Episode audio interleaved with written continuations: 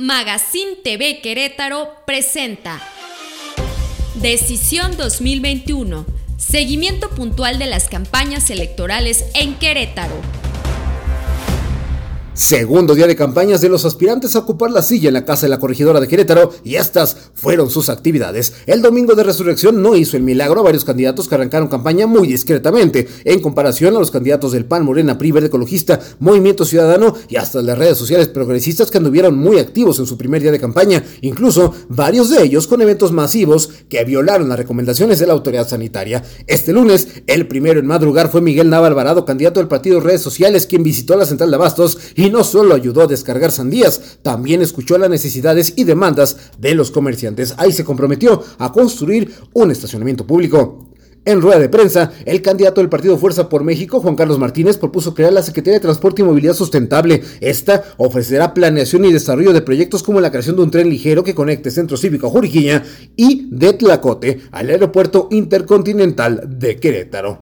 Y luego de ignorar las recomendaciones sanitarias para prevenir el contagio por el COVID-19, el partido Morena prometió ser más riguroso con las medidas sanitarias y de ahora en adelante, en los eventos de la candidata Celia Maya, pues pondrán mayor orden para respetar los lineamientos sanitarios. Por cierto, la candidata Celia Maya espera turno para recibir la vacuna contra el COVID-19 que recibirá en próximos días. Las encuestas vuelven a ser un tema. Ahora fue gracias al secretario en funciones de presidente del Partido Morena en el Estado, Jesús Méndez Aguilar, quien declaró que la campaña de la gubernatura del Estado es de dos, de Celia Maya y Mauricio Curi. Esto de acuerdo, dijo, a lo que ya muestran las encuestas públicas y privadas divulgadas y compartidas, difundidas en diversos medios y plataformas digitales. En el segundo día de campaña, el candidato común del Partido Querétaro Independiente y el Partido Acción Nacional, Mauricio Curi González, adelantó que al menos un 50% de su gabinete estaría compuesto por mujeres. Esto al cuestionarlo sobre quiénes serían los que le acompañarían en su gobierno en caso de ganar la elección. Añadió que el apoyo económico de 1.500 pesos mensuales a mujeres en pobreza y la construcción de un segundo piso desde Colina Juriquilla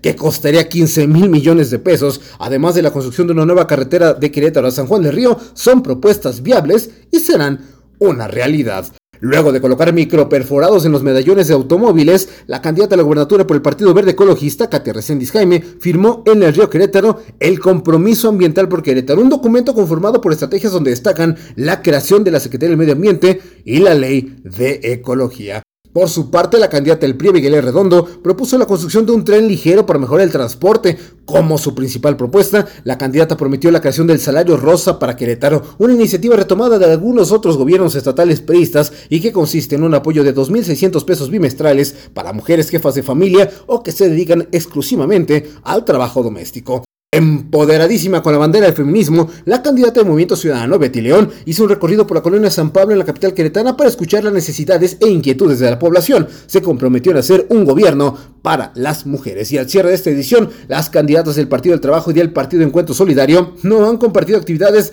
o agenda pública. Ya veremos en próximas horas o días qué han hecho y qué prometen. No te pierdas la mesa de opinión y debate en Magazine TV Querétaro. Transmisión en vivo este martes 6 de abril en punto de las 8 de la noche a través de la página de Facebook de Magazine TV Querétaro. Ahí nuestros invitados analizarán el arranque de campaña y las primeras propuestas de los candidatos. Siga bien informado a través de nuestros espacios informativos y plataformas en Magazine TV Querétaro y Andrés Esteves.mx. Decisión 2021. Magazine TV Querétaro presentó. Decisión 2021. Seguimiento puntual de las campañas electorales en Querétaro.